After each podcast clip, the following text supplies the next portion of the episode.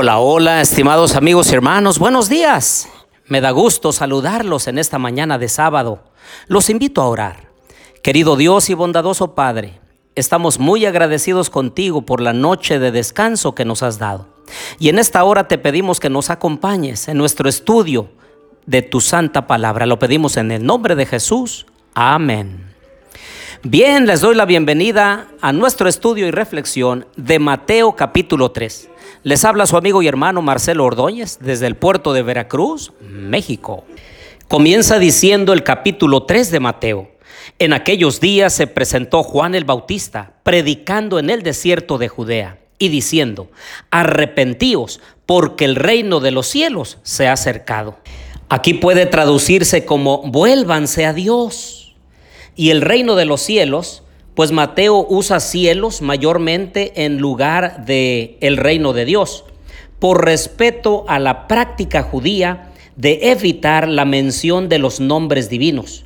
Pero Marcos y Lucas, que escriben para una audiencia más gentil, usan el reino de Dios con mayor frecuencia.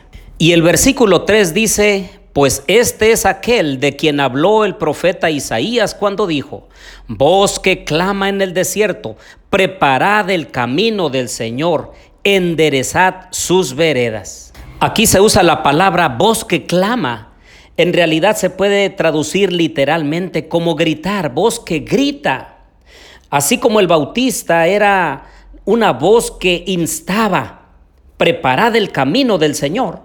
Así también hoy cada seguidor de Dios debiera proclamar a gran voz, como lo dice Apocalipsis 14:7, para preparar el camino para la segunda venida de Cristo en gloria y majestad. El versículo 5 dice, acudía a él Jerusalén, toda Judea y toda la provincia de alrededor del Jordán y eran bautizados por él en el Jordán, confesando sus pecados.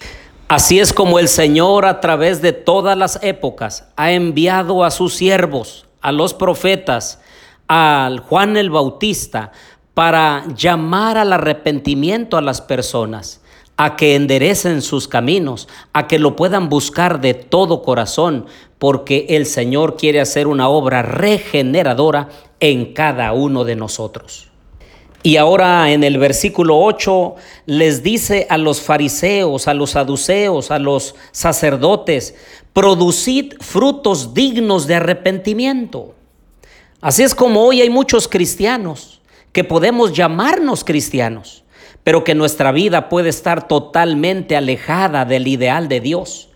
Entonces, para poder distinguir a un cristiano verdadero de otro que no lo es, se manifiesta en la vida cotidiana, en las decisiones, en las palabras, en las actitudes, lo que es un cristiano verdadero y apartado del mal.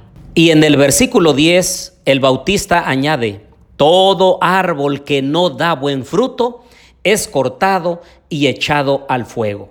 Y es que esta palabra fruto me hace recordar lo que dice Gálatas 5, 22 y 23. Pero el fruto del Espíritu es amor, gozo, paz, paciencia, benignidad, bondad, fe, mansedumbre, dominio propio. Contra tales cosas no hay ley. Es así como nosotros debemos desechar las obras de las tinieblas, desechar las obras de la carne y permitir que el Espíritu Santo produzca en nosotros fruto de verdadero arrepentimiento y un fruto que de otra manera no podría ser producido por nosotros mismos. Entonces en el versículo 11 dice Juan el Bautista, yo a la verdad os bautizo en agua para arrepentimiento, pero el que viene tras mí, cuyo calzado no soy digno de llevar, es más poderoso que yo. Él os bautizará en Espíritu Santo y fuego. Qué humildad y sencillez de este hombre, que era un heraldo que iba delante del camino del Señor, preparando a las personas para escuchar el mensaje de parte de Jesús. Y él dijo, el que viene detrás de mí es más poderoso que yo. Y en realidad lo era, porque Jesús era el Mesías, el prometido, el Salvador del mundo. Después en el versículo 13 al 17 habla cómo Jesús va al Jordán. Y entonces Juan no lo quiere bautizar, sino le dice, mejor tú, bautízame a mí. Y entonces Jesús en el versículo 15 le dice, permítelo ahora, porque así conviene que cumplamos toda justicia. Entonces se lo permitió. Así es, querido amigo y hermano, nosotros también debemos bajar a las aguas del bautismo para nacer otra vez, para enterrar nuestra vida pasada, para lavar nuestros pecados y nuestra vida y nacer como nueva criatura a una novedad de vida. Eso es lo que el Señor desea. Y puede ser que a uno de mis oyentes pueda faltarle todavía el nuevo nacimiento. Jesús le dijo a Nicodemo, te es necesario nacer otra vez del agua y del espíritu. Del agua porque bajamos a esa tumba líquida para lavar nuestros pecados, para ser perdonados en un arrepentimiento genuino. Y cuando somos levantados del agua, entonces nacemos otra vez y recibimos el Espíritu Santo que nos habilitará para ser obedientes el resto de nuestras vidas. Pero la obra no termina allí. La obra ahora nos pertenece en desarrollar una comunión estrecha, diaria, creciente, real y viva con Cristo Jesús, tomando tiempo para orar, para meditar en su amor, en su gracia y su misericordia, para estudiar su palabra, para ser enriquecidos y para ser renovados todos los días en el conocimiento de nuestro Dios y Salvador, Cristo Jesús. Y fue así como termina el capítulo 3 con el versículo 17 y dice, y se oyó una voz desde los cielos que decía, este es mi Hijo amado, en quien tengo complacencia. Es así como encontramos en este versículo a las tres personas de la Trinidad. Dios el Padre hablando desde el cielo, que ese era su Hijo amado.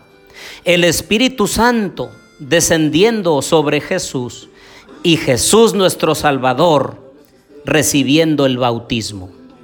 Porque ejemplo os he dado, dijo Jesús, para que como yo os he hecho, ustedes también hagáis.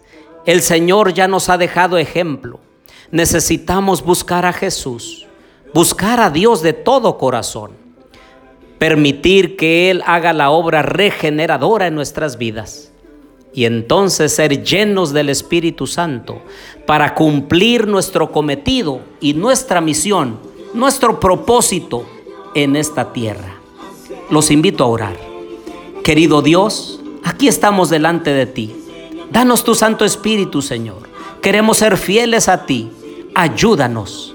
Lo pedimos todo en el nombre de Jesús. Amén.